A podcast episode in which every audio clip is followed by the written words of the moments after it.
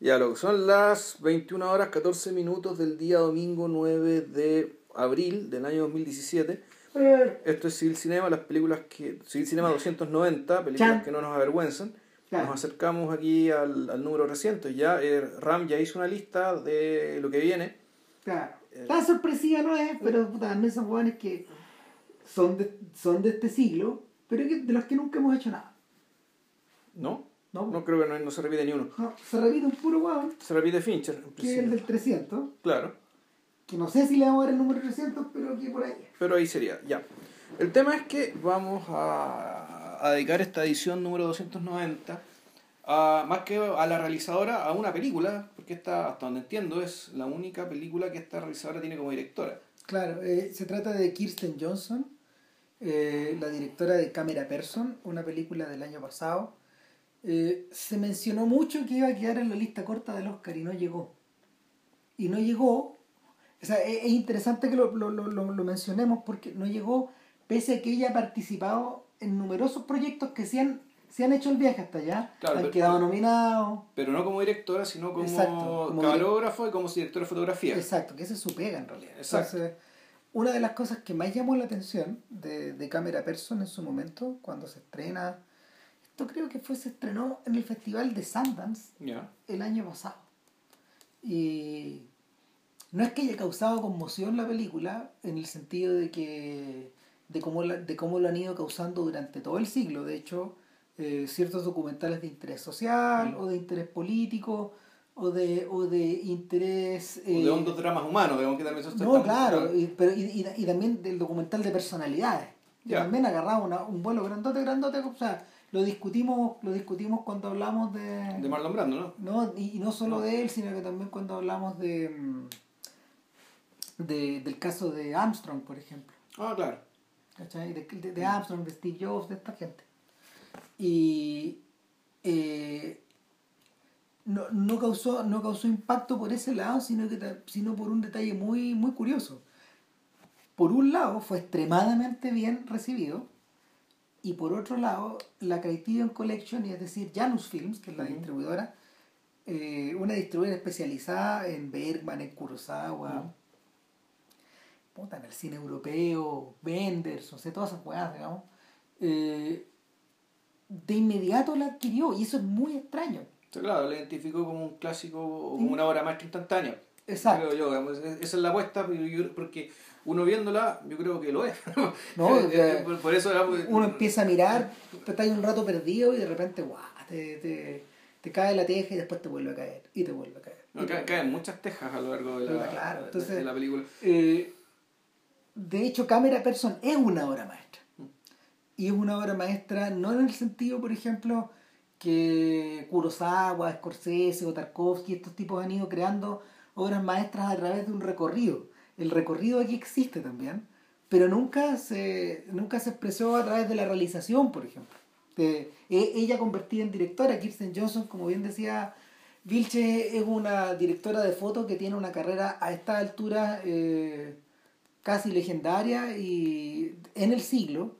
eh, y Camera Person es un patchwork, es decir, es un collage, es un collage fílmico. De hecho, sí más o menos lo, es, un, es, un, es, un, docu- es un collage documental que, que tiene, que tiene eh, eh, tomas de, mira, son alrededor de, yo- yo- de hecho, para poder hacer la reseña para el diario, eh, yo estuve anotando los lugares y los espacios y todo. Son, al- son alrededor de 24 títulos distintos. Claro, y 24 películas. Filmados en. Son 25 años de carrera que ella dice al principio de la película. Claro. Y donde, bueno, y ahí es que ya una cosa que me, me gusta mucho de, la, de, de esta directora es básicamente la capacidad de darle significación a gestos que no necesariamente tienen tanta significación. Como por ejemplo el hecho ya del título de la película, que es Camera Person, naturalmente no es Cameraman, porque ella es mujer, y ahí hay, un- ya, hay- ya hay una definición ahí. Claro. ¿Cachai? O sea que claro, el cameraman si suele ser cameraman, llama la camera person, ¿cachai? Eh, O sea, la persona en la cámara. Porque bueno, porque es mujer, naturalmente. Pero, puta, tú a lo largo de la película notáis de inmediato, ¿cachai? Que hay un ojo, y sobre todo hay una, hay una preocupación, una intención y una inclinación a o mirar las cosas desde un punto de vista femenino o preocuparse de temas que son más femeninos.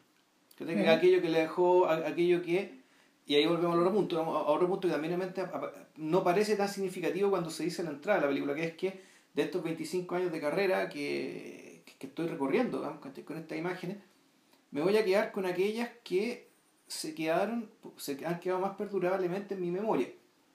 Entonces tú decís, ah, ok, aquí ella va a hablar efectivamente de aquello que le impresionó. No, Sí, o sea, es eso, en parte, pero a la hora de usar esas palabras, también lo que está haciendo, y la misma forma en que la película empieza a vincular sus imágenes y a vincular su. y ¿cómo se llama esto? Y a, y a hilvanar, digamos, esta, este supuesto patchwork, ¿cachai? es que efectivamente esta película es un ejercicio sobre el recordar también. Sí. ¿ya? O sea, el, en el, título, el título el título que se imprime sobre negro al comienzo de la película eh, deja explicitado que esto es su autobiografía. Así nomás. ¿Cachai? Dice, estos son imágenes grabadas por mí en obras de otros directores, pero al mismo tiempo esto es, mi auto- es una autobiografía, Sí. es, una, es mi autobiografía fílmica. Y cuando, uno, cuando uno se topa con eso, en general, eh, bueno, lo primero que habría que decir, lo primero que habría que decir para entrar en el contexto, es que las autobiografías fílmicas son más o menos tardías en la historia del cine. Ya. O sea, eh, y eso es porque en realidad eh, el cine era una maquinaria muy cara. Incluso para filmar Nanook weón, y todas esas cuestiones. eh, estos personajes en el fondo no volvían la cámara sobre ellos, sino que el material era, el- como el material era precioso, los tipos eh, trabajaban sobre la base de mm, atados más o menos, atados más bien a su tema. Ya.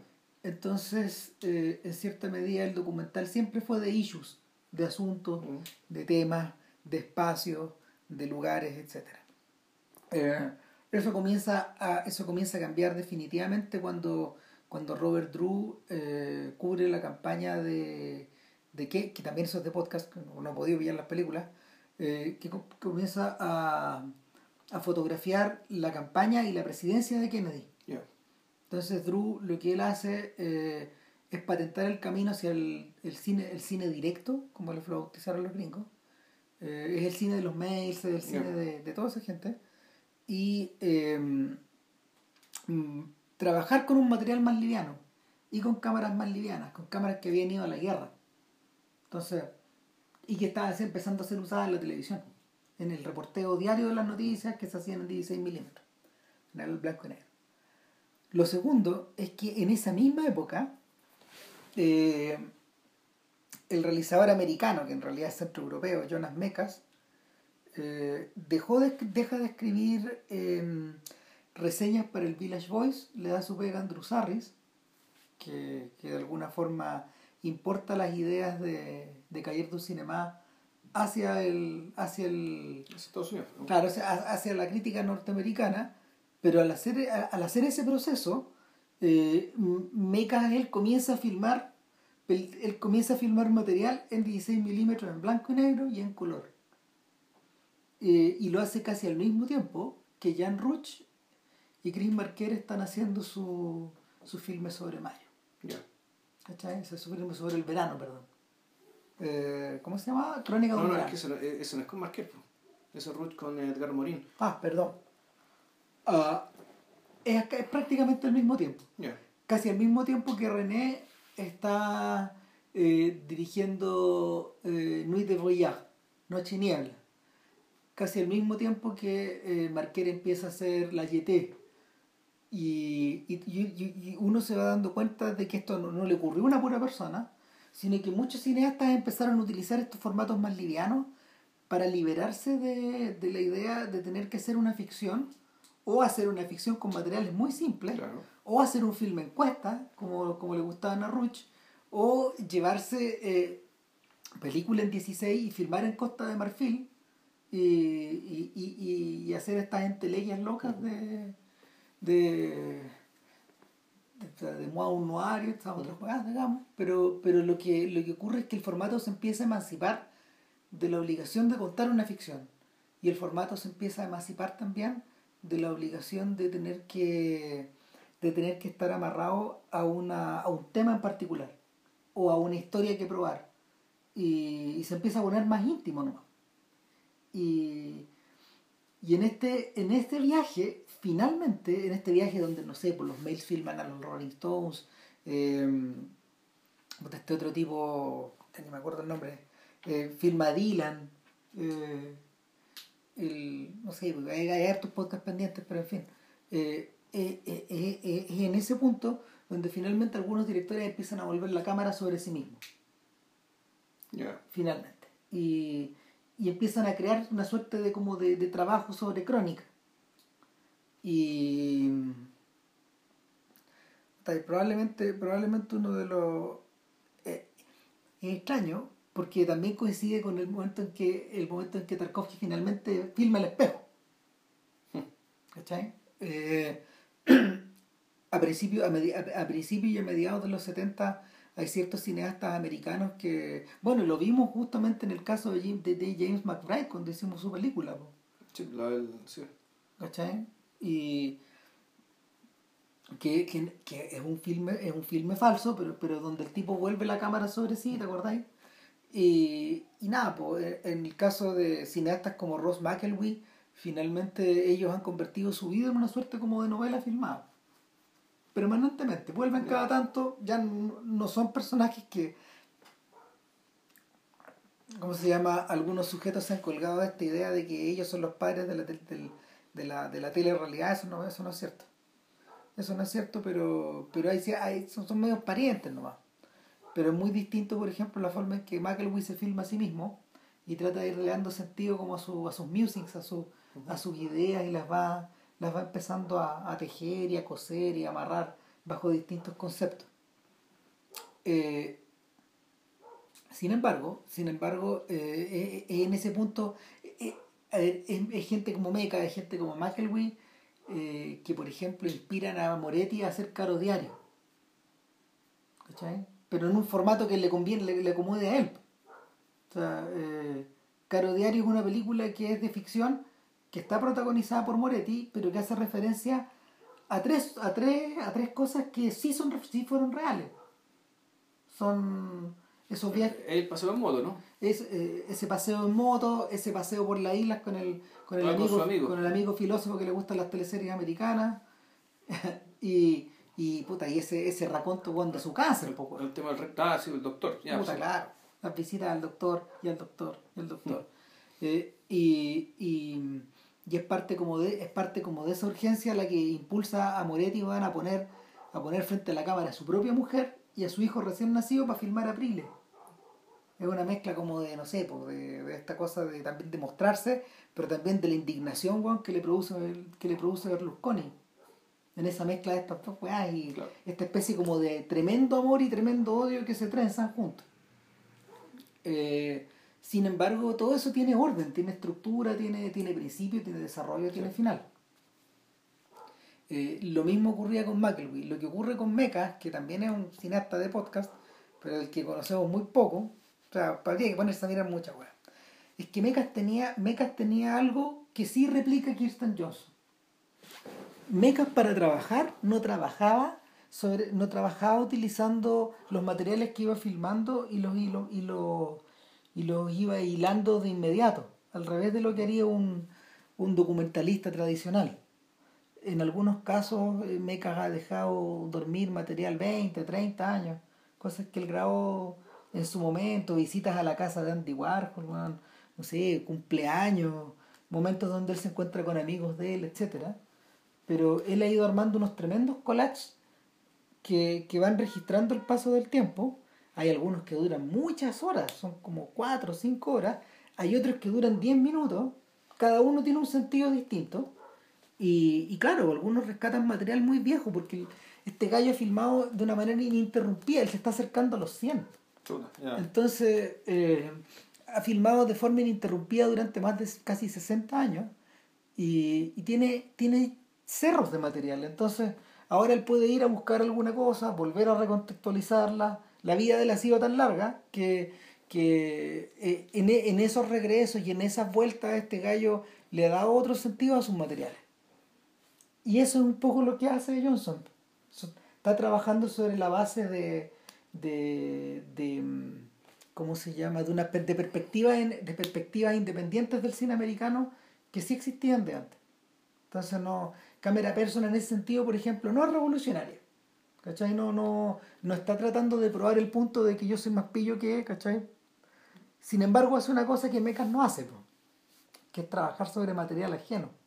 En teoría, en principio. Material que, que, que ella creó para otros cineastas. El, pues tú, cosas como la Son Soleil de Marquer, ¿cuánto de ese material es ajeno y cuánto es propio? Yo creo que mitad y mitad.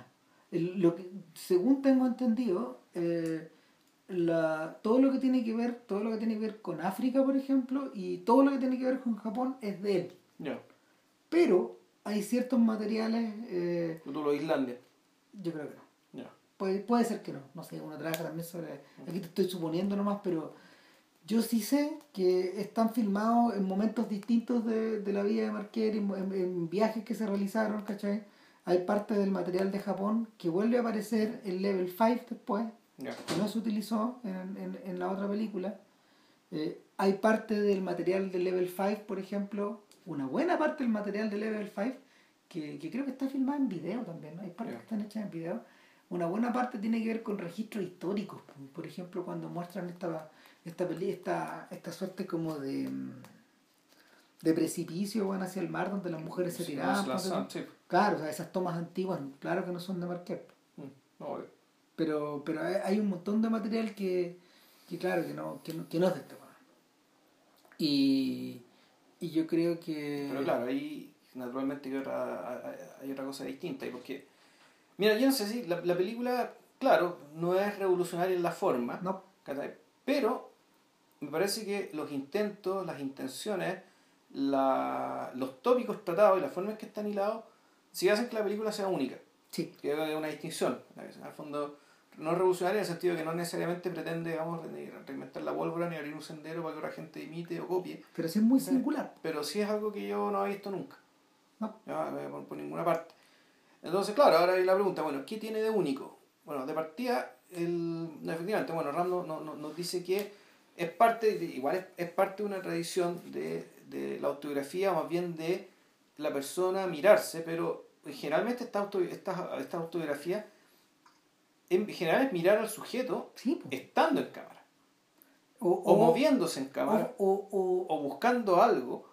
O participando de una situación donde hay otra gente que está consciente de que él está ahí. Claro, y, no, y, y, no, y donde, claro, el, eh, uno podría decir, y aquí, aquí yo tengo que registrar aquello que yo no veo mientras estoy haciéndolo, porque estoy haciéndolo, digamos, que no me estoy mirando mientras hago las cosas. Aquí necesito la cámara, necesito, necesito eh, esta, esta, la mirada de este otro y también la mirada de estos otros, ¿cachai? O tampoco para, en el fondo, eh, eh, completar la, la, cantidad de ángulos, los ángulos desde los cuales yo puedo verme, supuestamente, puta, para aprender de mí mismo o para entender cosas de la condición humana, dado que yo soy el objeto, el objeto más cercano a estudio que puedo tener. Exacto, y, y eso, eso de hecho eh, es el punto de vista que sostiene toda la obra de Ross McElwee, por ejemplo. me imagino. ¿Cachai? Eh, y, y, en ese sentido, este señor que, que es un profesor de Harvard, que, que en realidad él se asume como cineasta, pero no como cineasta no, no, como, no como un documentalista ni a lo Michael Moore, ni a lo, ni a lo Chris Marker, ni nada, sino que una persona que trabaja detrás de su escritorio, que, que, de tanto en tanto encuentra un tema y se filma, y filma su opinión, y, y inevitablemente con el paso del tiempo se da cuenta que terminó filmando su vida. Claro. Claro, pero eh, con él al centro. Claro, y, hay un y uno podría incluso decir, hay, hay ejercicios eh, en ficción que podrían ser comparables o parecidos ¿Sí? ¿Cachai? Tú dices, puta, un buen periodo de Woody Allen, ¿cachai? De lo que hacía Woody Allen, era la cosa como que va por ahí. Claro. Eh... El, el, lograr el mismo efecto, ¿cachai? Pero, puta, situándose como personaje de ficción, después situando alter egos de él, ¿cachai? Como personaje de ficción. Hay gente como Hong Sang-soo, por ejemplo, que llega a ser más descarado. Prácticamente todas las películas de Hong Sang-soo están protagonizadas por un director de cine. Ya. O sea, todas las importantes el personaje es un director de cine, un coreano que es más o menos conocido, que le va bien, que le va mal. Pero que tiene un problema. No se llama Hong Sang-soo, pero da lo mismo. Da lo mismo. Pero es él. Es él, claro. Siempre él. eh, y y no, no es un tipo que se sitúe, por ejemplo, con personas solamente jóvenes, mientras a medida que iba envejeciendo, también esos personajes van envejeciendo. Ya. Entonces, no, es, es- es eso. Eh, es un poco eso, eh, pero ese ejercicio que en el fondo proviene de ocho y medio. Sí.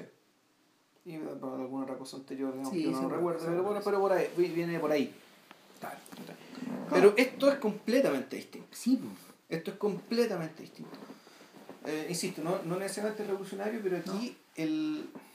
Volvemos, aquí lo que está al centro, eh, o mejor, eh, efectivamente, aquí está al centro la persona, y la persona finalmente aparece, pero esto es algo que no es la premisa, sino que es el resultado.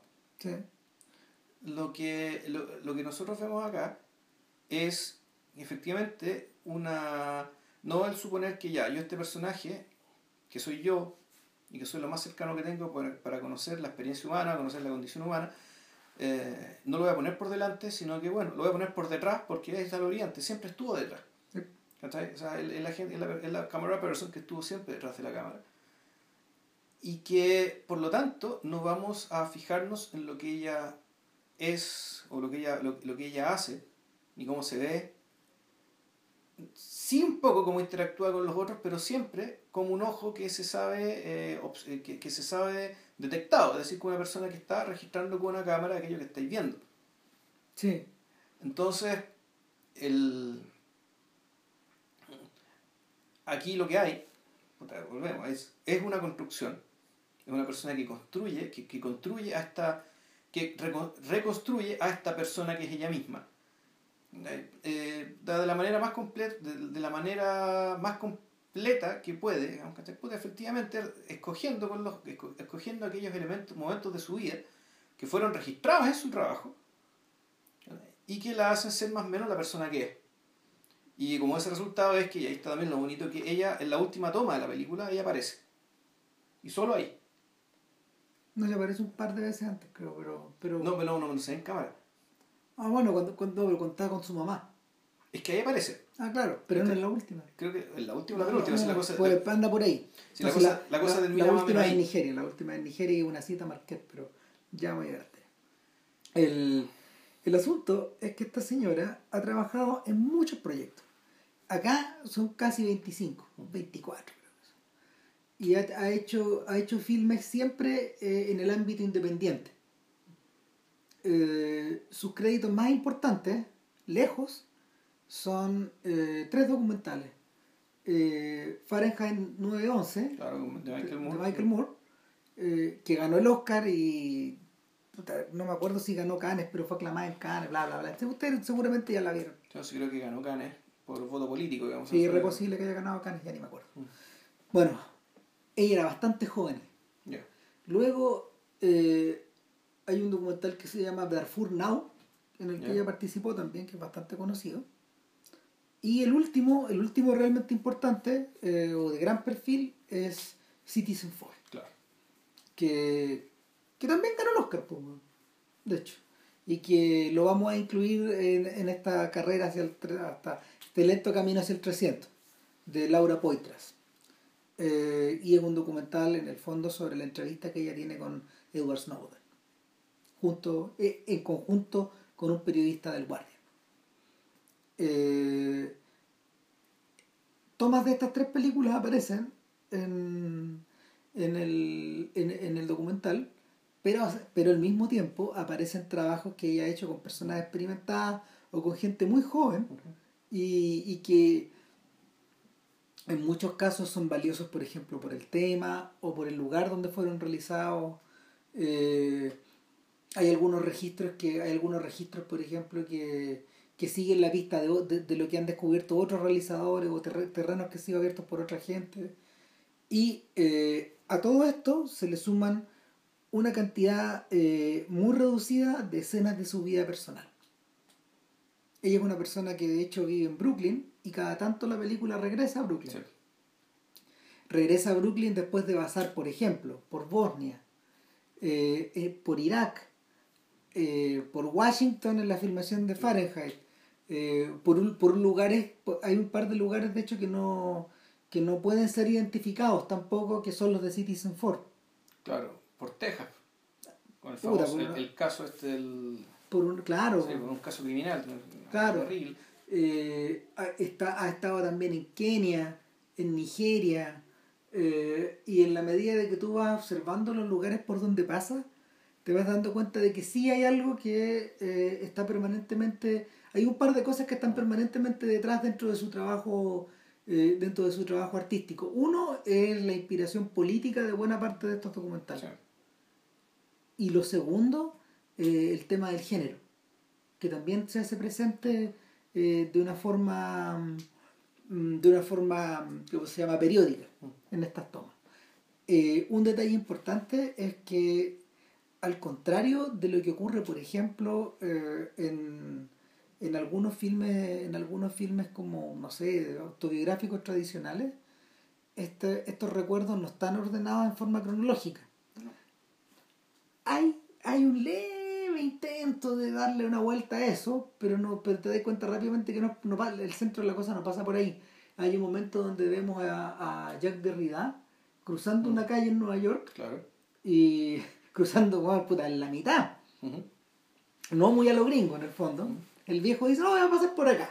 Y se lanza bueno, entre medio del tráfico, bueno, y con ella y ella lo va filmando muy joven en 2002 esto y es un documental que se llama Derrida ese, ese, ese, yo sí lo conocía yo sí tenía recuerdo de haber visto algo ese, no sé, estas típicas cosas que, sal, que llegaban como a Film Arts ese tipo de cosas y claro, y es Derrida visitando Nueva York. Y eso lo vemos más o menos al principio. Y también vemos al final cosas que ha hecho cerca del 2016 también. Claro, pero no, hay, bueno, pero es interesante que eso de Derrida, ¿por qué está ahí? Porque eso al pie y aquí viene gracias como la, un poco la flexibilidad, que eh, eh, la inteligencia con que ella hace que estos, estos recuerdos, sin necesariamente tener un orden, un orden cronológico, puta, tienen, tienen una hilación eh, lógica, digamos, que, y no solo da una ilusión lógica, sino que también te ilumina respecto de alguna característica del oficio. De realidad, cuando lo están filmando, él dice, ustedes los camarógrafos, o ustedes son como los filósofos. Porque ustedes se van a tropezar por estar mirando las estrellas, y el chiste era que la estrella era él, y lo están filmando él. Y ahí comienza una secuencia de momentos en que ella, por estar filmando a la estrella de turno, que puede ser una persona, un actor famoso, que está, o puede ser una persona X, o puede ser una persona cualquiera, pero para efectos del documental esa persona es la estrella. ¿ya? Y por lo tanto, esta, la naturaleza del oficio te exige una completa atención hacia esta, hacia esta estrella. Y en toda esta escena, puta, ella se caía. Te sacaba la cresta, de repente veía que la cámara ¡ah! salía disparaba a cualquier parte. Porque, pucha, porque bueno, efectivamente se estaba tropezando por estar mirando la estrella. Entonces, puta, ya. Eh, primera característica, una característica puta, de su oficio, ¿cachai? Que la, tira, que, que la tira para pa, pa, apuntar una cosa, una anécdota que parece que es nada, ¿cachai? Puta, te abre, ¿cachai? Una característica que parece más o menos banal, ¿cachai? Porque claro, está el tema este que se cae, qué sé yo, pero en realidad lo que está de fondo es que, eh, y bueno, de eso está inteligente esta señora, es que lo que nos está diciendo, y es que aquí está la palabra un poco clave del documental, es que si tú estás contemplando las estrellas de esa manera tal que se te olvida el resto del mundo, es porque lo que hay aquí, lo que tienes al frente, eh, la relación que hay entre tú y tu objeto, es de una intensidad que de por sí, que de por sí te va a dejar huellas en la memoria. Es una intensidad que de por sí eh, tiene que transformarte de alguna u otra manera. Y claro, imagínense el poder de las imágenes que estamos viendo, que son aquellas que después de todo estos años de carrera pues, eligió porque pues, efectivamente tiene un efecto más poderoso que todas las demás. Las que fueron capturadas, volvemos, vemos también, con una atención, con una absorción y con una concentración absoluta. Hay que hacer una puntualización también al mm. respecto de que eh, doblando la jugada y volviendo a, volviendo a tirar los dados para sacar 12 de nuevo, esta señora eh, además elige momentos que fueron descartados de los documentales originales. No salen, por distintas razones. En algunos por ciertas imperfecciones en el plano, otros porque no sirven a la historia, otros porque son los momentos en que se está preparando la toma, otros son los momentos en que ya el director dijo corte, pero la cámara no cortó. Eh, hay momentos súper especiales y, la verdad no, no hace mucho sentido eh, hacer una narración ordenada de ellos, pero la, eh, uno, uno cuando recuerda, va, recordando cámara person, se te van prendiendo las luces también. Y, y va recordando, va recordando momentos muy especiales. Por ejemplo, cuando ella en realidad eh, llega a una llega a una prisión, esto creo que creo que en Afganistán, ellos están, ellos están frente a una prisión de Al Qaeda. Ya. Que es donde tienen puros, puros presos al Qaeda y están aparentemente arriba de un taxi. O de estos taxis piratas que estos gallos operan.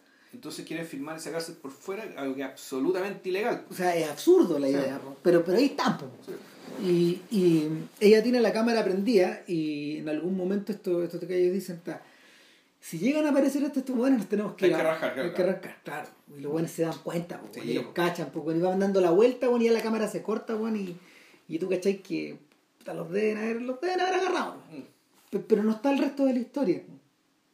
Eh, al principio de la película hay una toma fascinante, a propósito de lo mismo, y esta que ilumina esta idea que mencionabas tú de la imperfección, donde ella en el fondo está en una carretera, esto creo que, bueno, es en el Midwest, Nuevo México, ponte tú, que puede ser. Es que esa es la toma donde aparecen los créditos de la película, y, y, que además es muy bonito porque es una toma que en cierto sentido...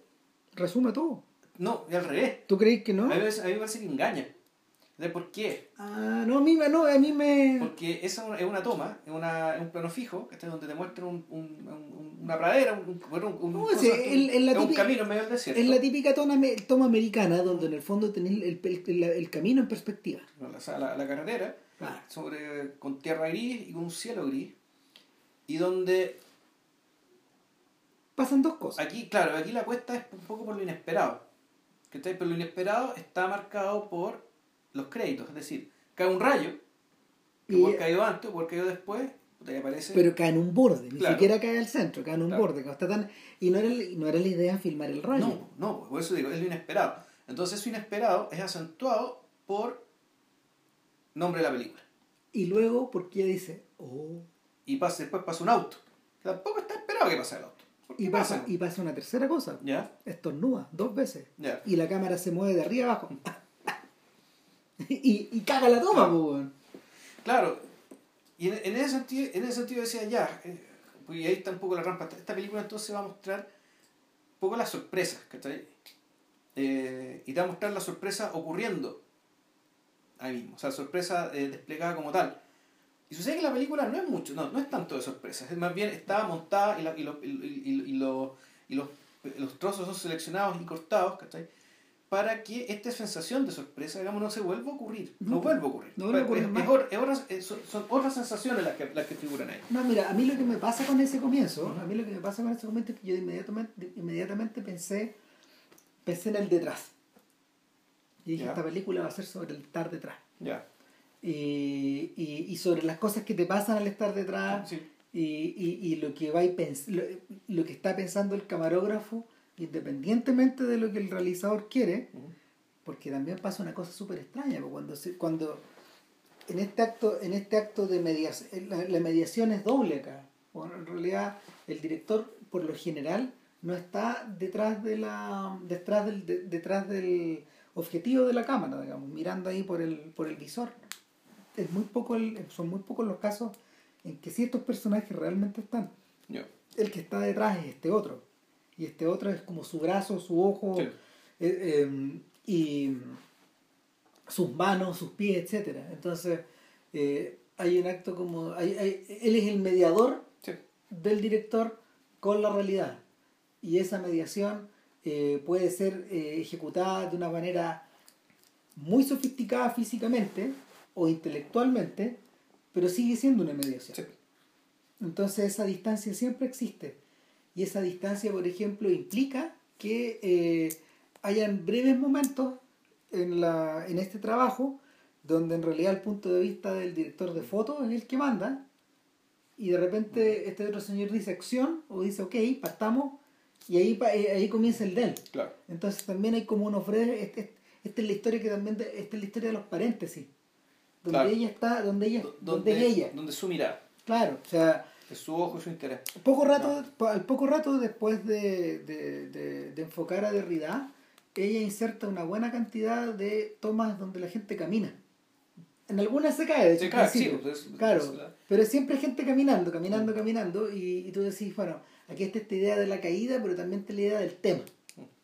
Estas personas que van hacia algún, de un lugar a otro, etc. sin embargo, eh, el tema, los- la idea de los temas no se vuelve a repetir. Me acordé de los temas porque, por ejemplo, cuando hicimos el podcast de Life in a Day, una de las maneras de hilar esta lógica de imágenes que en en collage es la misma. Es una película emparentada. Súper, o sea, así súper. se parecen, son muy distintas, pero se parecen. Son- y, y Son películas muy de este siglo también. y ahí es que claro, ahí vamos a llegar un poco al tema de que uno a partir de este, de este tipo de experiencias tú te das cuenta ya cuál es la cara que está tomando el siglo.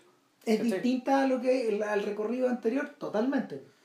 Sí, o sea, yo creo En esos que, aspectos y sí. sin, claro, tirando spoiler, digamos, de lo que yo, de lo que, a partir de esta película, viendo, digamos, de, de qué va este siglo, de qué va el siglo XXI, eh, al menos cinematográficamente, claramente, me, me parece es que el fondo este es un siglo de... eh, es un, es un siglo, voy a de, de expresarlo de una manera no cliché y que no suene muy, no, su- no suene muy new age, New age. pero esto creo naturalmente tiene que ver con una expansión de la conciencia humana gracias a la mayor información, la mayor cantidad de recursos tecnológicos, el mayor, el, eh, mucho, mucho aprendizaje obtenido desde la ciencia. Nuestro amigo Ricardo Martínez diría que este es el siglo de la mente extendida.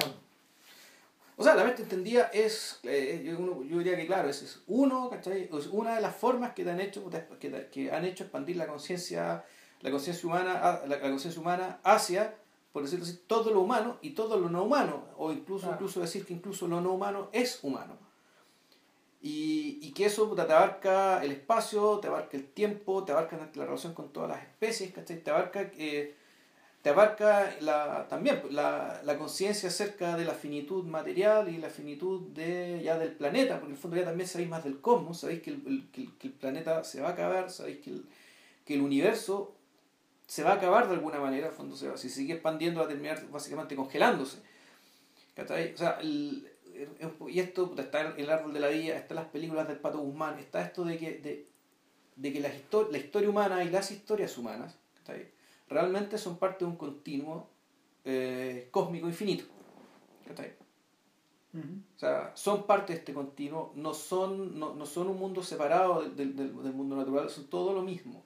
Son, Y- son, todo esto, son todo esto una gran historia. Sin embargo, sin embargo, eh, en, la, en la medida de que tú vas teniendo esta idea de esta idea unificada, de inmediato te aparecen los fragmentos en su interior. Es que es la única forma. Lo que pasa es que este es el tema. La, la historia es demasiado grande. No hay cabeza, no hay cerebro que pueda dar cuenta de toda esta historia. No, no, no la hay.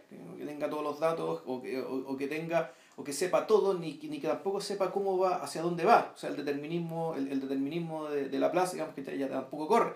Eh, y hay conciencia además de que la experiencia humana es antes que nada fragmentaria. ¿no?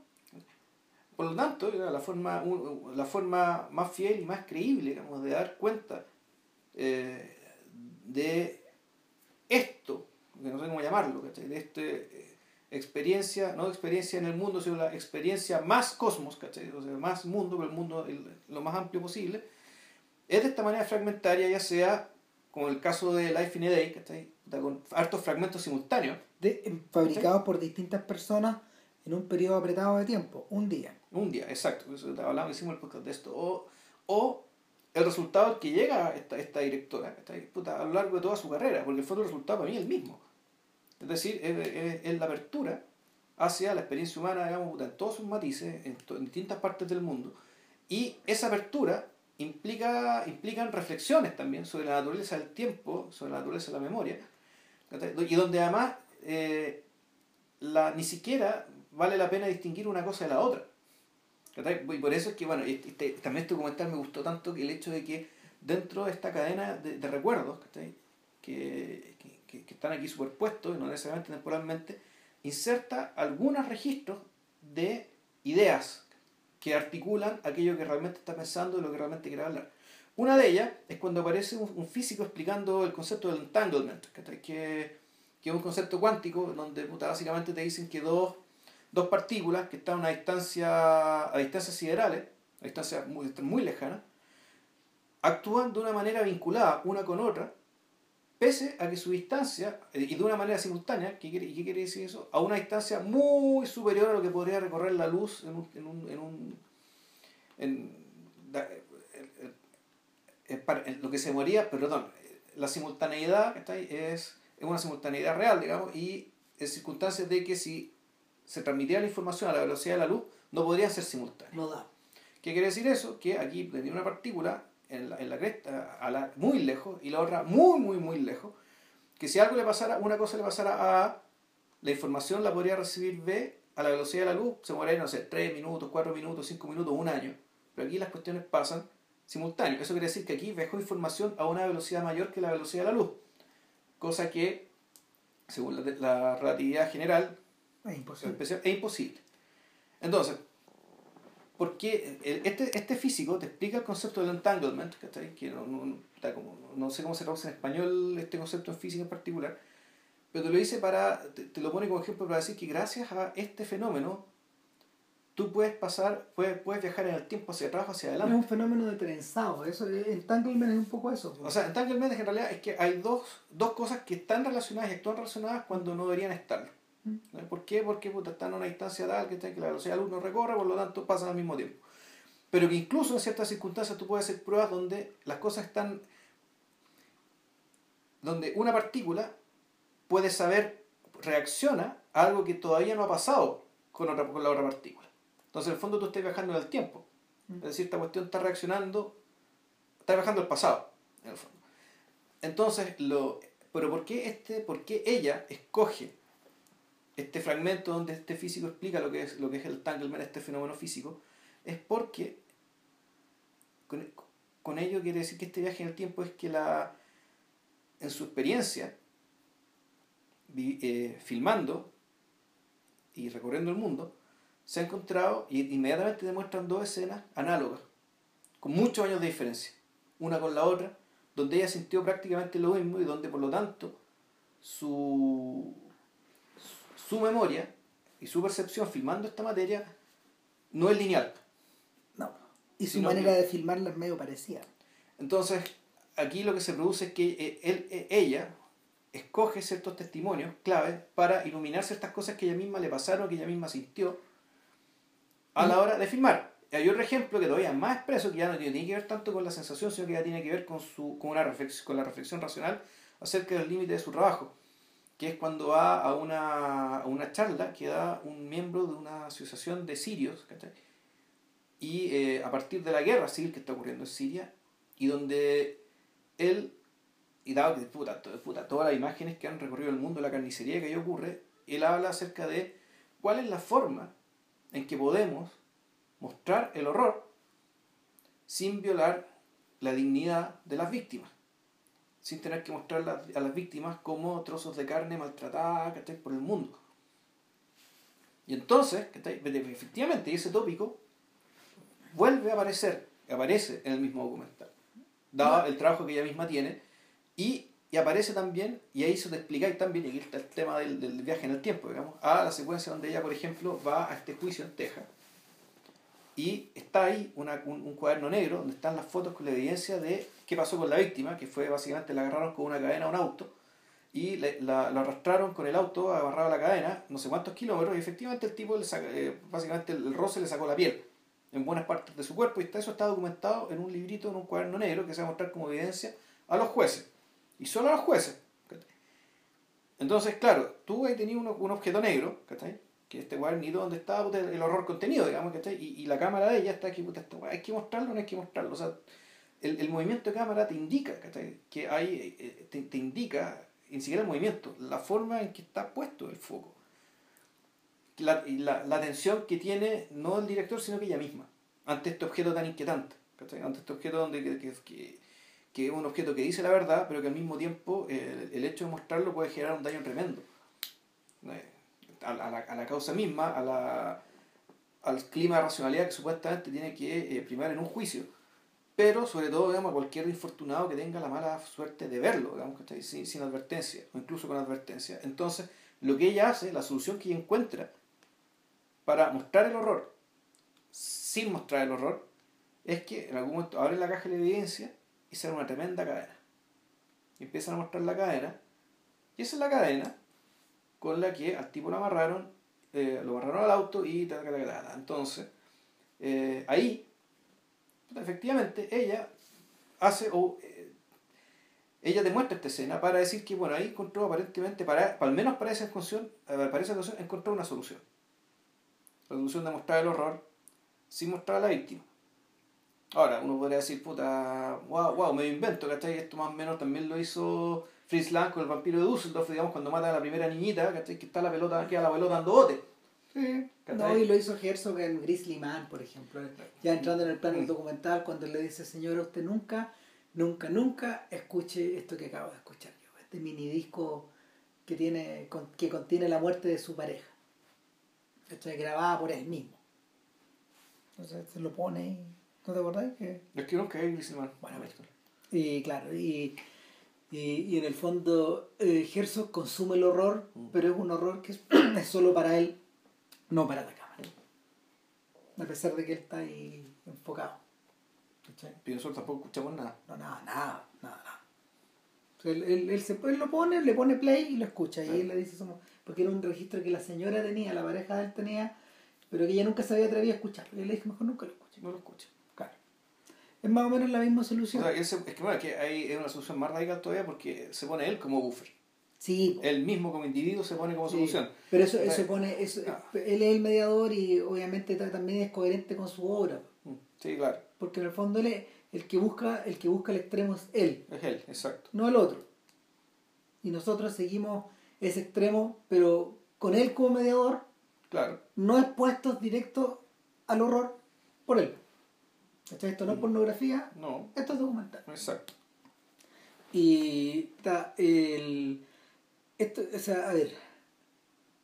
Lo que, lo que, JP estaba, lo que JP estaba explicando recién en el fondo era el intento de Johnson de eh, recrear audiovisualmente el entanglement. ¿Está eh, porque, porque es, evidente que eh, este fenómeno cuántico que se produce tiene, tiene eh, en la medida de que más hemos ido avanzando en la cultura audiovisual, tiene un, tiene una, tiene un, correlato directo con la forma en que las imágenes funcionan entre sí. A través del montaje. O sea, y este, esto es algo en realidad que el experto mundial de eso, en realidad, el físico cuántico mundial de, de, eso en el cine es Godard. Godard entiende eso y lo ha trabajado y, y el corazón del resto de su obra. Del resto de su obra que no tiene que ver con la con la nueva. Ahora, eh, en de hecho, me, me, me tinca que Godard, tiene que haber visto esto, por ejemplo, sin duda. Y, y le debe haber interesado. Bueno, sobre, sobre todo ahora que está filmando Image Plus Pagol. Imágenes y palabras, imágenes más palabras. Y el, asunto es que esta sensación o este, este intento de recrear el entanglement es algo que Johnson, eh, a, lo que Johnson regresa cada tanto en el documental.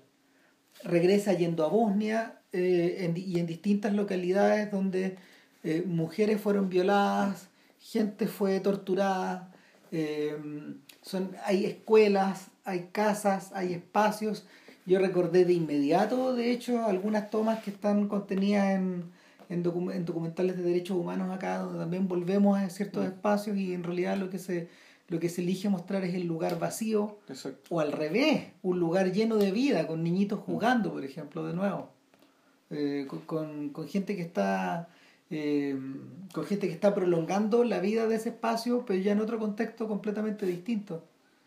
Eh, y, y, además, eh,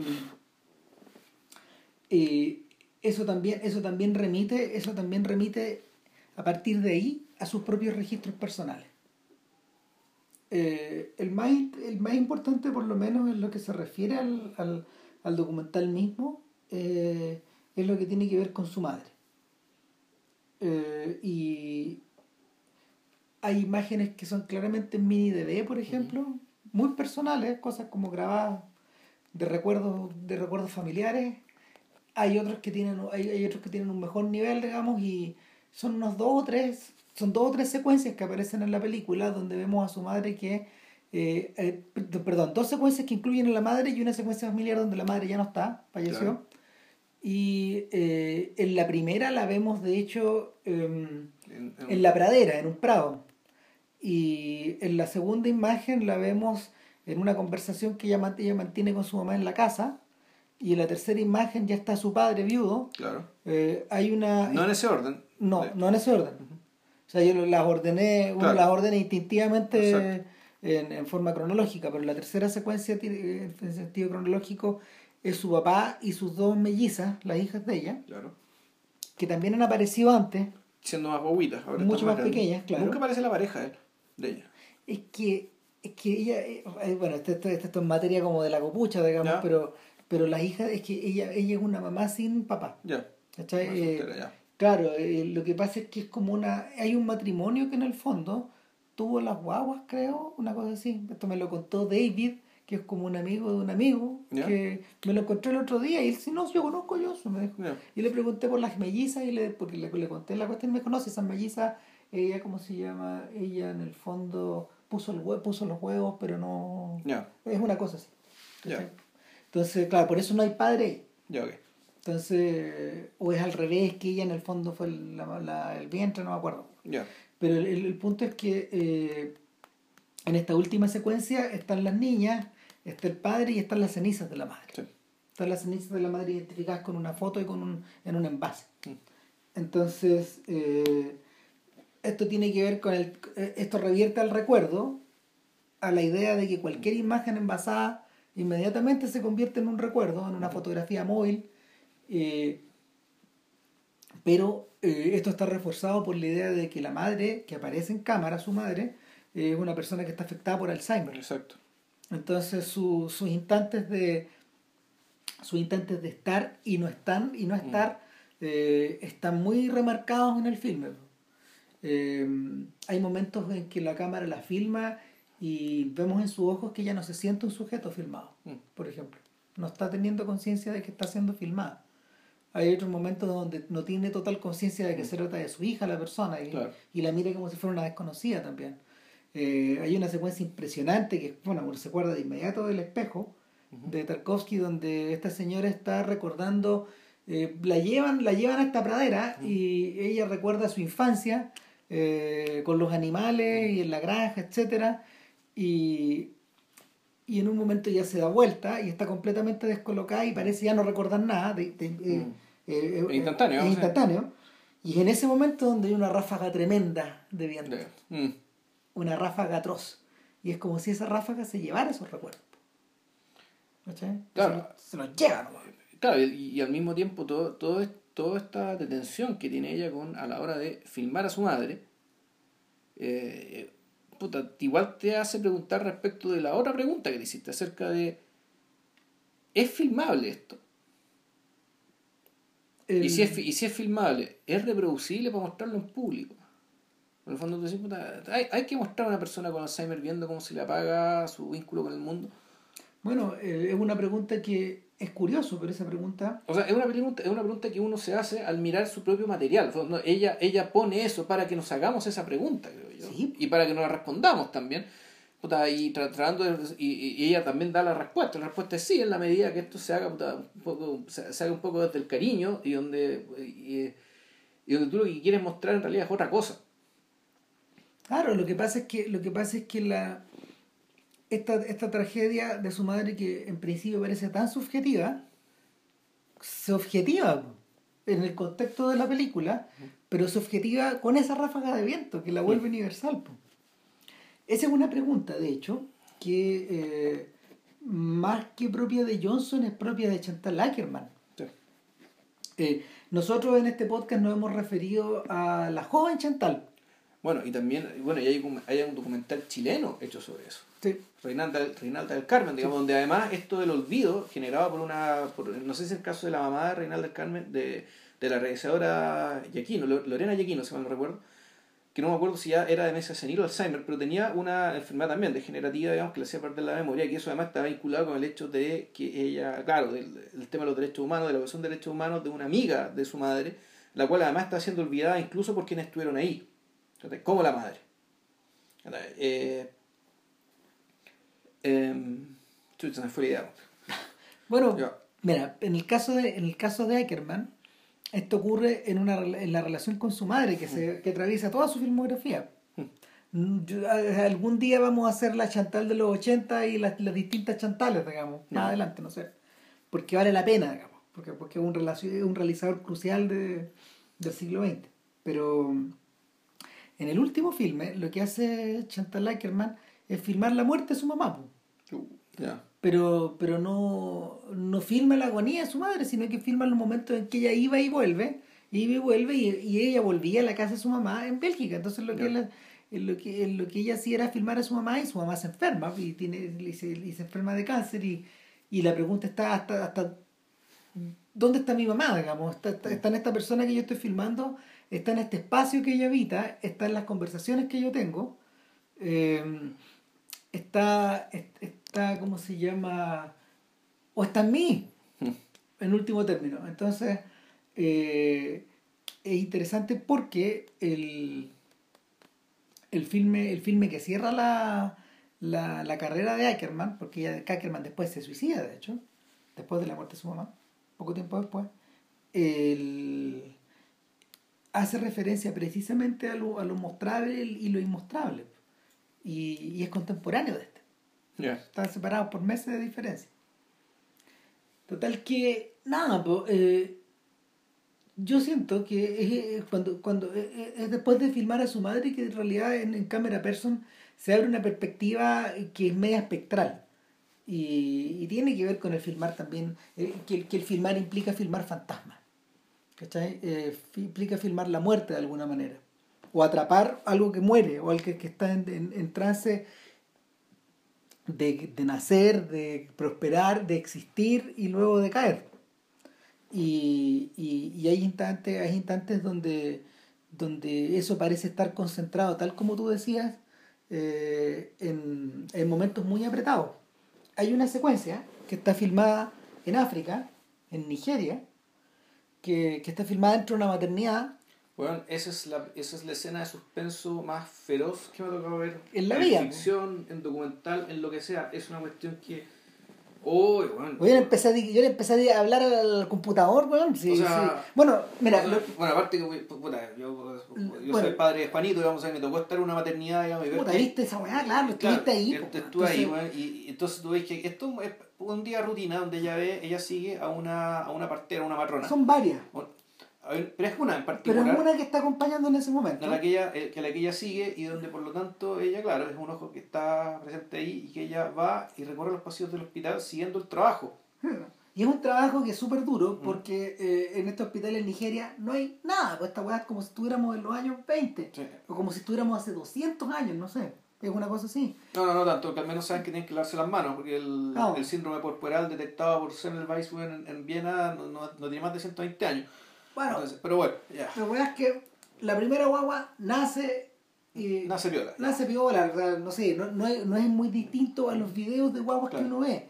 Además que eh, el, hace rato que se rompió el tabú de, de ¿cómo se llama? De, de mostrar nacimiento en cámara, de mostrar la sangre, de mostrar todas estas cosas que son fuertes.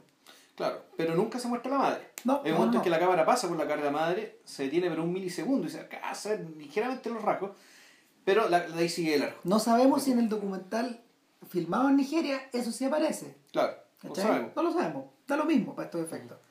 Eh, pero eh, media hora después en la película, Y que te dice que nació esta guagua, pero todavía no nace el mellizo.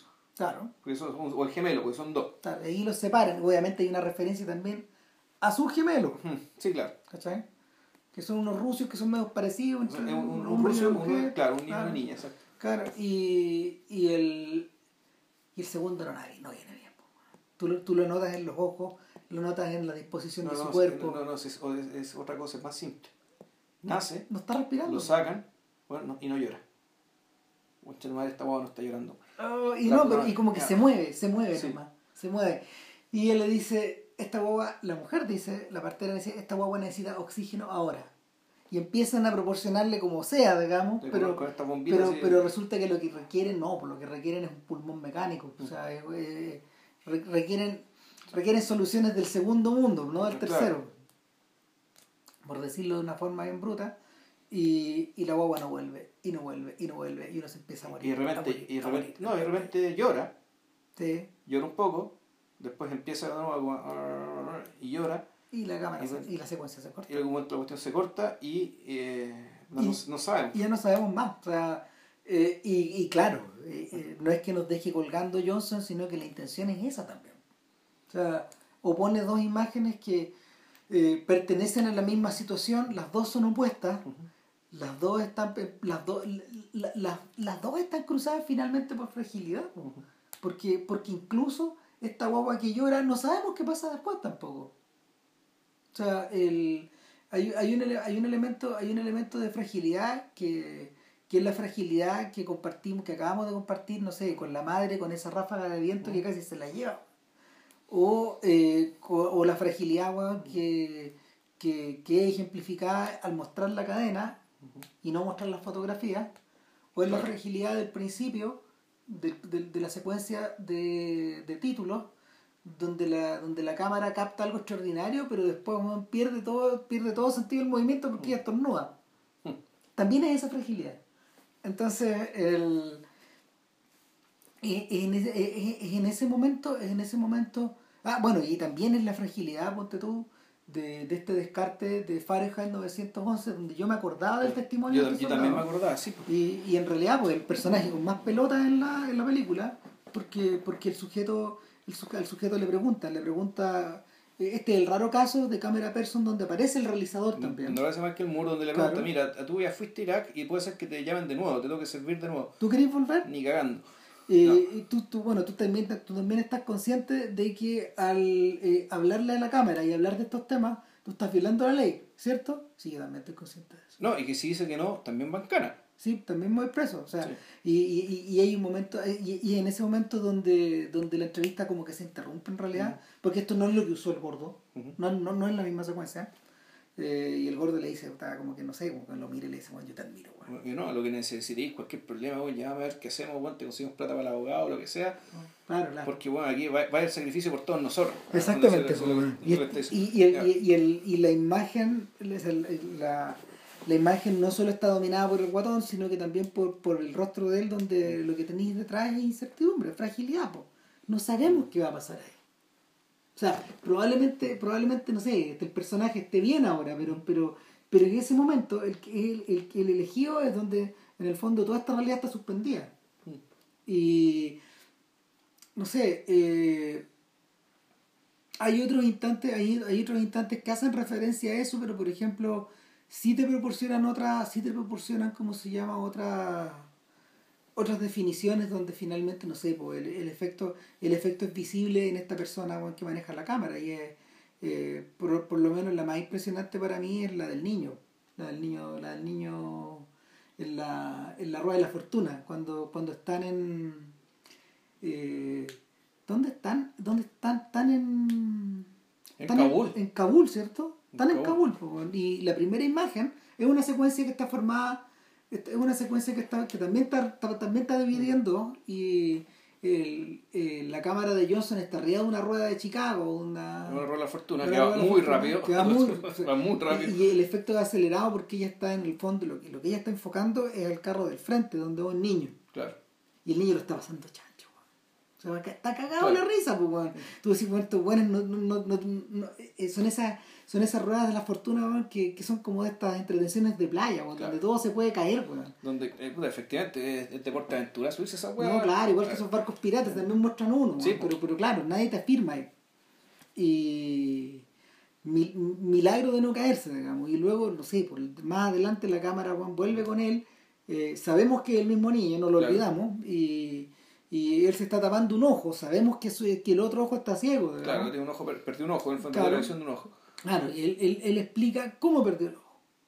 ¿Cachai? Entonces, claro, te lo explica aquí, no lo vamos a contar, ¿cachai? Pero de una manera tal que, uno, ella se quiebra. No, ella, tú detrás de la cámara, siendo que ella, ah, tú te das cuenta que ella está para la cagada, ¿cachai? Que No, y de, que- y de pronto empieza a llorar nomás Sí. y le dije, te sabes que no te entiendo nada, pero me estás haciendo llorar.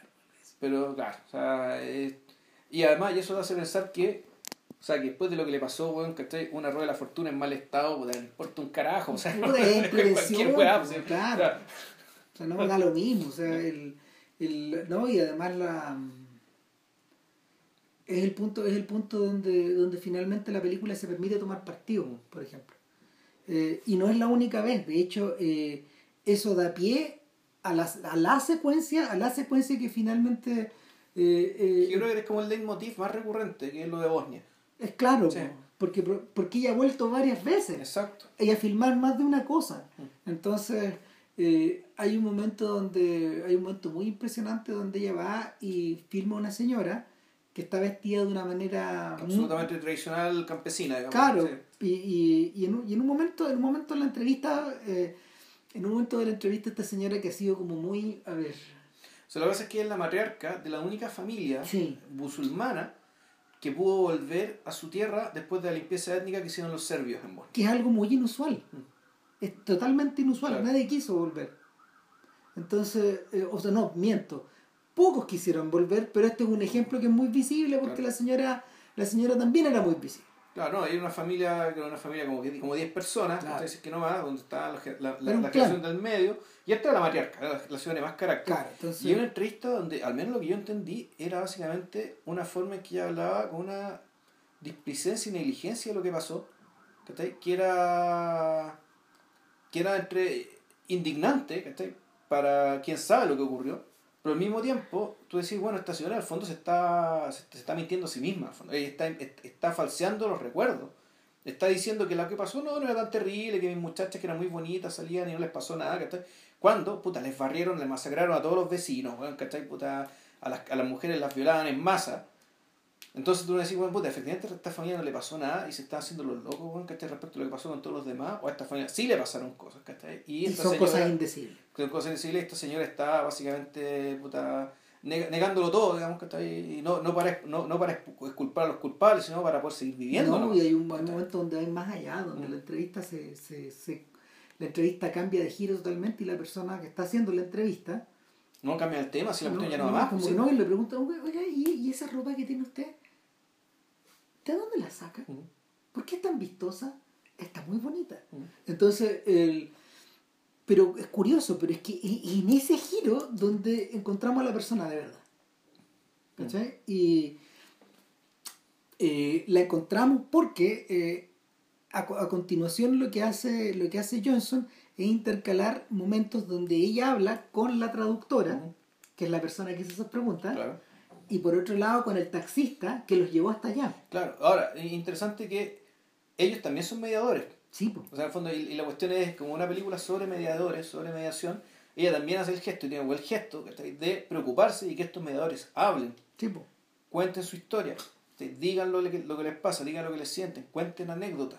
Claro, por lo general, cuando la gente filma, esas personas son extremadamente importantes en la en la factura de esto. Pero son muy invisibles. Están invisibles claro, son, en general aparecen muy destacados en los, en los agradecimientos, a veces están dedicadas a ellos las películas, lo queréis, pero, pero en cámara no se ven. No, no se ven nunca. Entonces, eh, pero en una película como esta sí hay espacio para O sea, tiene que haberlo. ¿Cachai? En una película como esta, eh, esta imagen del niño que le cuando, cuando, cuando Johnson le dice puedes sacarte la mano del ojo de tu, de tu cara para poder ver tu otro ojo eh, eh, cuando, cuando ellos se quiera, eh, es una imagen que no tiene lugar en el documental, que, que es una toma que está inservible, de hecho, por lo mismo. Pero en el documental original. Claro. Pero en este documental sí tiene cabida. Eh, es algo que donde no existen esos límites tampoco.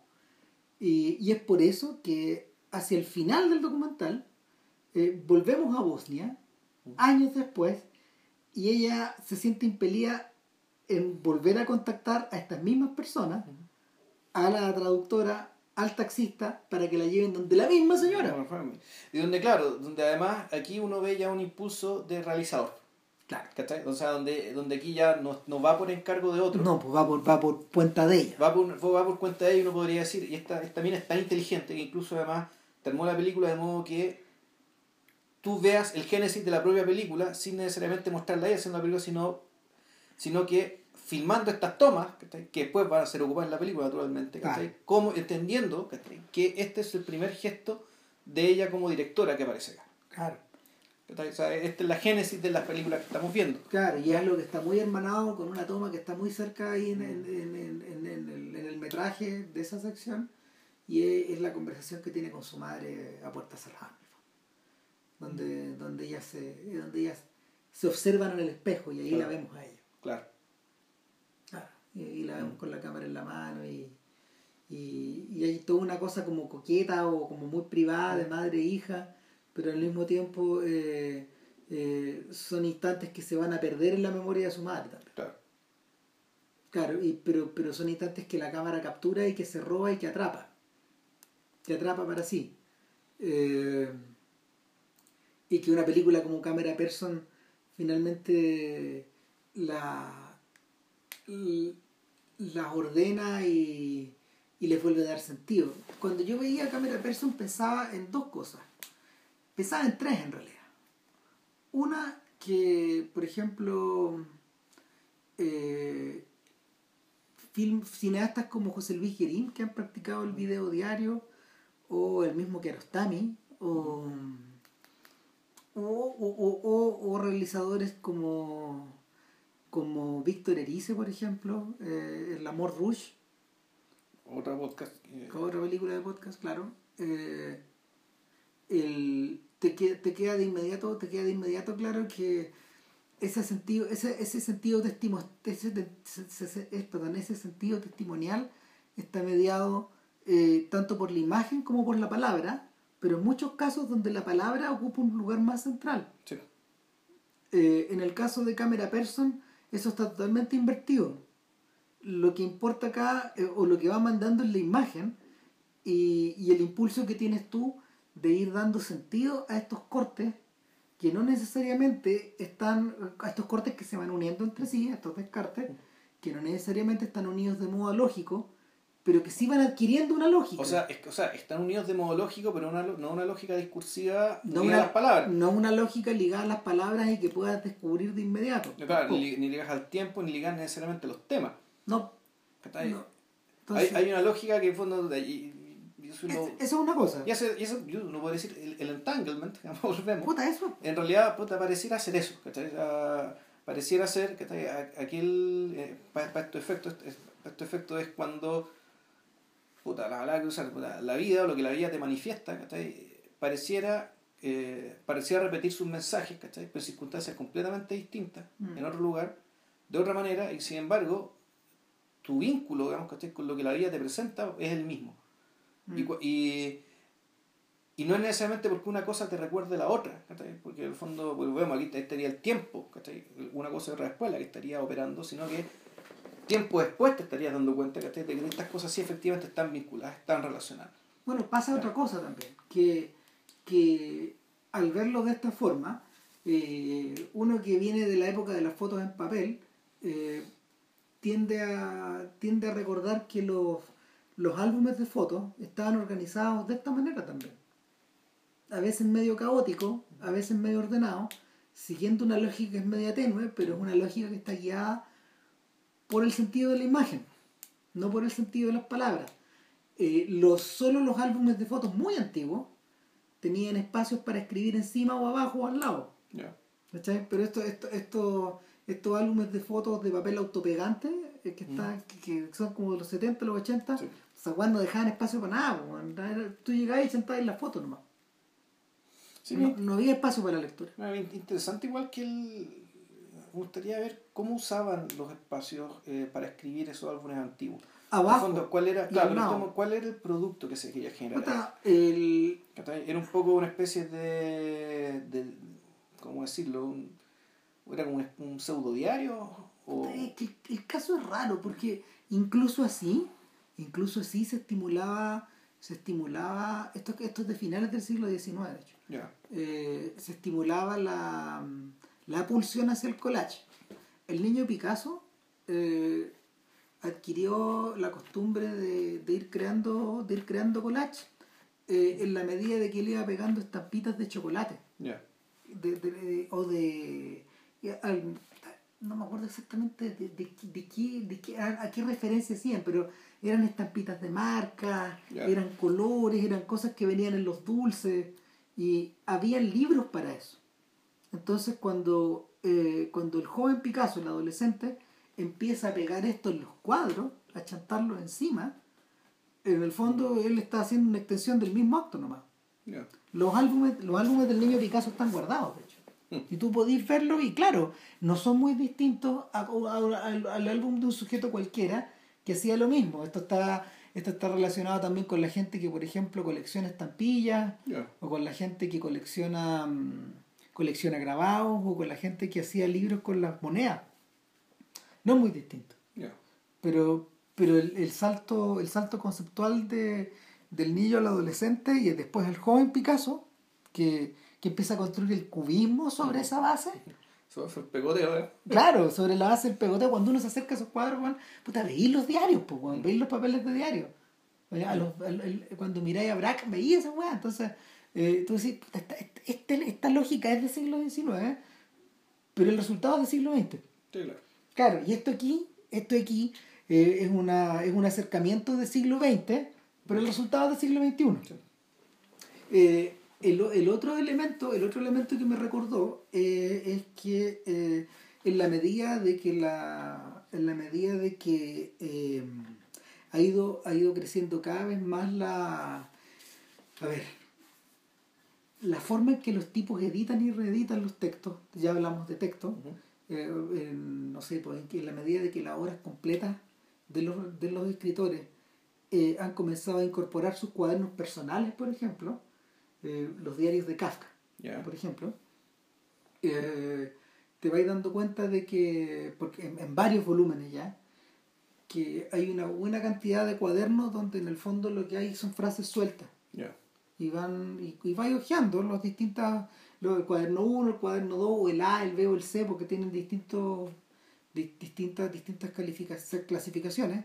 Eh, eh, lo que tenéis son cuadernos de aforismo y lo que tienes también son lo que tienes también son un collage de textos que van van se van, van creando van estableciendo distintas relaciones entre sí. Pero lo curioso Pero es esas que no son obras. eh, no, pues espérate.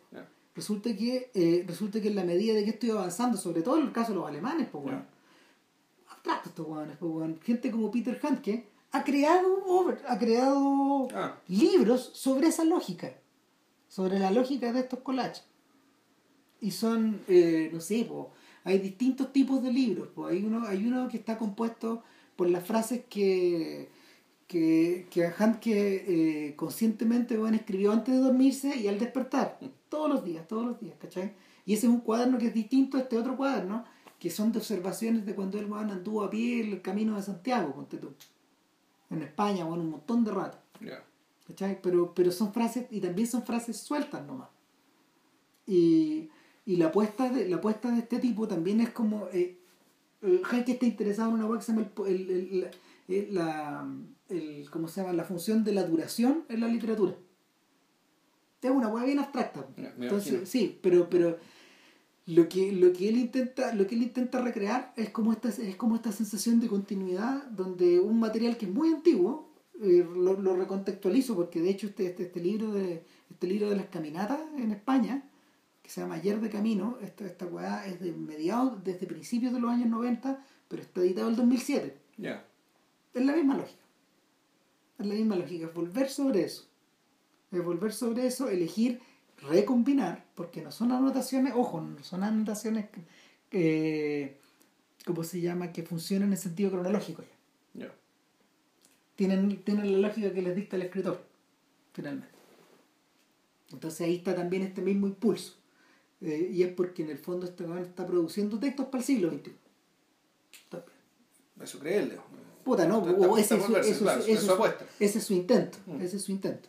Pero claro, el, hoy día hoy- me hubiera gustado leer el artículo, pero vi un, vi un- vi un titular eh, en, en una, en una nota que Gumucio escribió para el Mercurio, eh, donde él habla de eh, los años del pensamiento delgado, por contraposición a los años del pensamiento ancho Ya. él dice, o sea, yo leí solo la bajada, voy a llegar a echar una mirada, pero, pero Gumucio dice que en el fondo eh, grandes novelones o grandes textos al estilo de Tolstoy o Dostoyevsky son medios impensables en esta era del Twitter, Ya. donde el pensamiento sí parece ser más delgado, parece estar expresado en frases más cortas o, o en, o en, o en otras fórmulas literarias que no tienen que ver con estas novelas de 140 capítulos. Sí. Sin embargo, sin embargo, eh, estamos enfrentados también a un periodo donde esas novelas también están en auge. weón. Sí, de hecho. Las benévolas, eh, ¿cómo se llama? Europa Central, eh, puta, Jerusalén. Jerusalén, uff, verdad que Vilches se acaba de graduar hace unos, unas semanas de la lectura de esta novelón de Alan Moore. Eh, no, también estoy pensando en El Jilguero. A la Moore debería condecorarme, weón. Puta, sí, weón, debería escribirla, weón. Y, Para las gracias, obvio. claro, Ya. no todos van a terminar ese libro, yo creo que muy pocos van a terminar ese libro. Pero en fin, entonces está esta otra sensación. Bueno, por otro lado, también me, recuerdo, weón, de la manera en que, en que yo descompuse ese galimatías de Finnegan's Wake, también es una weá que es un collage. Pero ese collage sí se parece más al, al mundo cubista de, Sí, de, de Picasso.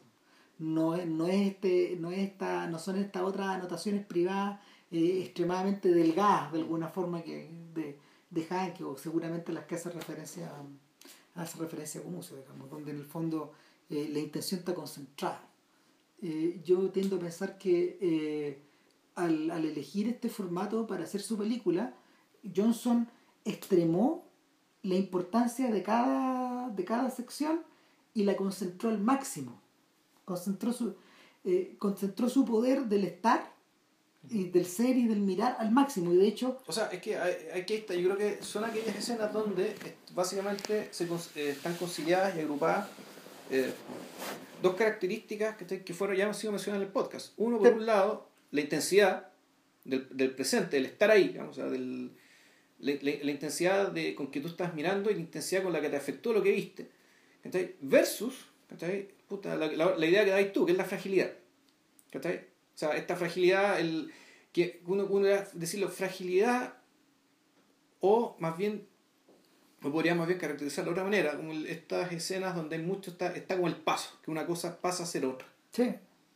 Cuando la, que una transformación. Entonces la fragilidad de un estado que, está en que se, puede, se pasa a otro estado. impermanencia también Sí. lo podéis llamar a eso. Entonces, eh, la última imagen de la película es realmente enigmática. Eh, la única conexión que, que yo tiendo a hacer eh, es de hecho con Sans Soleil. ¿ya? Y, y, y no que este plano secuencia en, en África donde sigue a una persona, después sigue a otra. sí. ¿Es Cabo Verde o no? no, no, no, ¿Es- en Nigeria. En ¿es Nigeria, en Nigeria? en Nigeria también. Ya. Y, y, y es como si una persona le pasara la antorcha a la otra Exacto. y a la otra y a la otra. Y es un instante como es un instante donde la cámara, de hecho, precisamente eh, realiza la acción contraria a la que Derrida hacía referencia. Eh, es el momento donde cualquier persona capta mi cámara, mi- la atención de mi cámara. eh, estoy mirando como si estuviera mirando por primera vez a esta gente, como si no supiera qué buscar, Exacto. pero en el fondo, pero en el fondo estoy buscando. O sea, estoy buscando mi estrella. Uno podría decir, ya, si aquí estoy, estoy buscando a quien seguir. Pero, pero, pero, pero No, se le- alcanza, a- en, en el escena no se alcanza, no se alcanza a decir. Y, y, y, y eso es lo notable porque en el fondo en cámara person casi siempre el corte está antes de. ¿Cachai? Entonces este es un momento que es libre también. Es un momento que se parece un poco al jazz en el fondo. Esta idea de, o, o- o a, o a este océano que, a este océano que, que dice eh, fotografía en esa carta que le manda Kiarostami del, desde la orilla del mar. ¿Ya?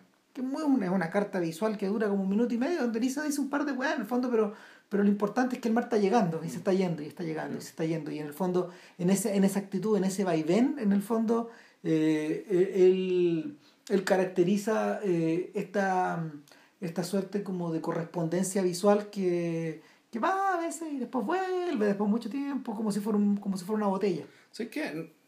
Yo creo que la. El, esta escena final, yo la más bien entendería como una especie de. No sé, una declaración de principio, un statement, digamos, de la directora, donde básicamente quiere decir: Yo aquí sigo buscando. ¿Tal? Esto sigue. ¿Sí? O sea, yo, yo filmé esta película, eh, y llegué a ciertas conclusiones, he vinculado estas experiencias con algunas preocupaciones permanentes, propias o de mi oficio o propias de mi condición de persona, eh, o mi condición de mujer también. Ya vimos que hay un tema, digamos, con, con lo femenino, con la maternidad. Con, la, con el tema de, de con, el tema de la madre, con el hecho de, de, ser mujer, por lo tanto ser víctima de la violencia en la guerra. Entonces, hay, hay naturalmente que hay una, una preocupación de, con eso.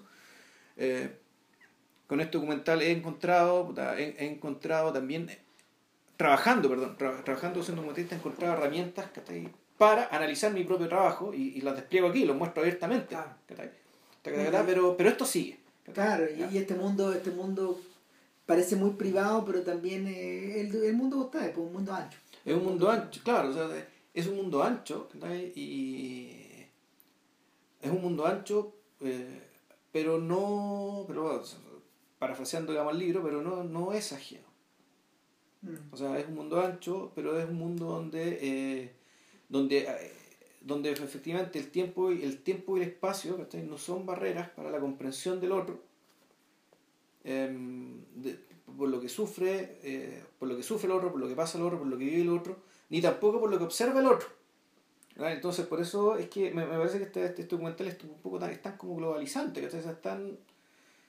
Eh, tiene esta, tiene esta pretensión, esta, pretensión una sana pretensión, De, eh, de tratar de meterlo todo adentro, ¿cachai?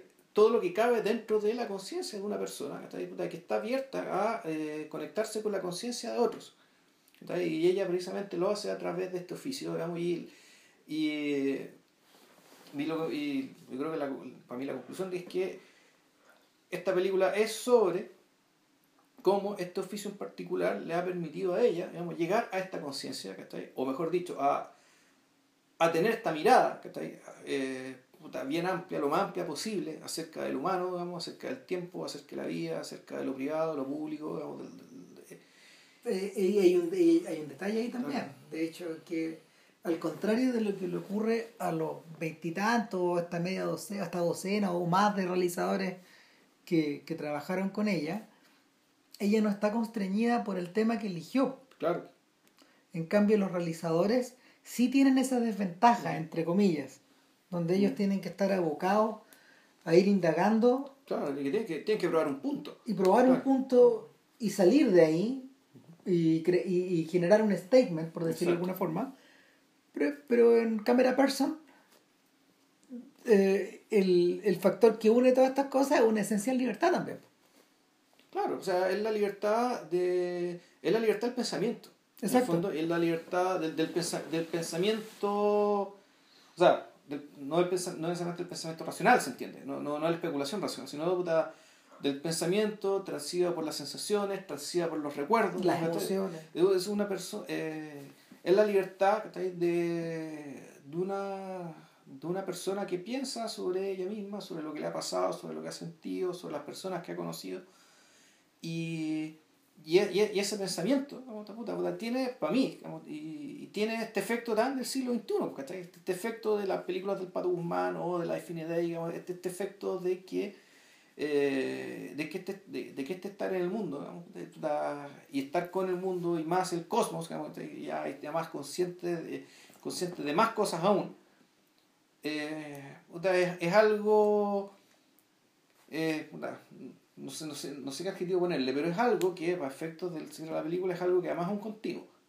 O sea, bueno, esto sigue, esto sigue. Y, y, para mí esta escena final que ella mira y busca y busca y busca, digamos, y busca su estrella, busca esta nueva estrella, eh, esta nueva estrella la cual seguir, es porque, puta, esto sigue. No. Eso. Vean Cámara Person. Vean Cámara Person. Eh, no, una vez que, a mí me costó encontrarla, una vez que la encontré bajó rapidito Mm. Eh, y ya está por el por Janus. yo ya bajé el, está arriba el Criterion de esto. Claro. Así que búsquenla y veanla, es realmente de, de visión obligatoria. yo, creo, yo, creo, que es de lo mejor que he visto en la década, así el Leviatán y esto, así como de lo, de lo que al menos a mi gusto, lo que he visto del, del, 2000, del 2011. ¿Viste que era buena? Sí, te dije que era buena. No, claro. dije, empecé a ver esto que a, las, a los 20 minutos no voy a creer lo que estaba viendo. Entonces eh, y la cuestión, además, y, y, y, a medida que pasa, no sé si no crecer. Entonces, escucha, no, eh, esto es visión obligatoria y ojalá bueno, la disfruten mucho. Eh, y de taquito vean Life in the Day que está disponible en YouTube. Sí, pues, de hecho, bueno, hicimos el podcast de eso. Sí, claro, y, escuchen el podcast. eso, para la próxima semana, puta, ¿qué hacemos? Puta, si anotaste tu lista ordinaria, pues bueno. Eh, Al principio, ah, sí, pues sería Citizen 4. Sí, pero, pero ¿repetimos un documental o hacemos otra weá? Podemos hacer incendios, ¿o no? Eh, mira, es una, buena, es una buena idea. Lo que pasa es que eh, Denis Villeneuve, el, este director eh, canadiense, franco-canadiense que está rompiéndola en Hollywood, eh, ahora yo creo que hay un poco de hype para allá. En mi No, momento de opinión. todas maneras. O sea, las películas de las películas estadounidenses de él no son tan buenas. pero Yo creo que en algún momento a tener que hablar del- del- de, la, de la fase estadounidense de él. Pero con, Incen- con Incendies, que es la película donde culmina eh, Su fase su canadiense. fase franco-canadiense, porque creo que la Enemies también la hizo en Canadá, pero eso en la Canadá británica, o sea, en Toronto. Y la hizo en inglés, con, con actores estadounidenses y todo. Pero Incendi- Incendies es la película con que termina la eh, se- termina su carrera ya como cineasta, entre comillas, de la periferia, en, en, la, en, Mont- en Quebec o en Montreal, eh, donde, donde tiene unas dos o tres películas más. Y e Incendies es una cosa que realmente no ha sido superada por ninguna de las cosas que ha hecho después. Mm. Ahora, si hay que hablar del, del Villeneuve estadounidense, yo creo que por lejos la mejor película es, es Prisoners. Es la con Hugh Jackman, creo yo, la mejor de la... Ah, Pero incendios. Pero Incendies sería una buena idea. Eh. No- eso sí, no la vean ni con su polola, ni con la mamá. No, porque es una película también para en familia. ¿no? Así no, no había película para en familia, de todas maneras. Así que bueno, ya saben a qué atenerse. Ya. Que estén bien, cuídense. Chau. Vale, chao.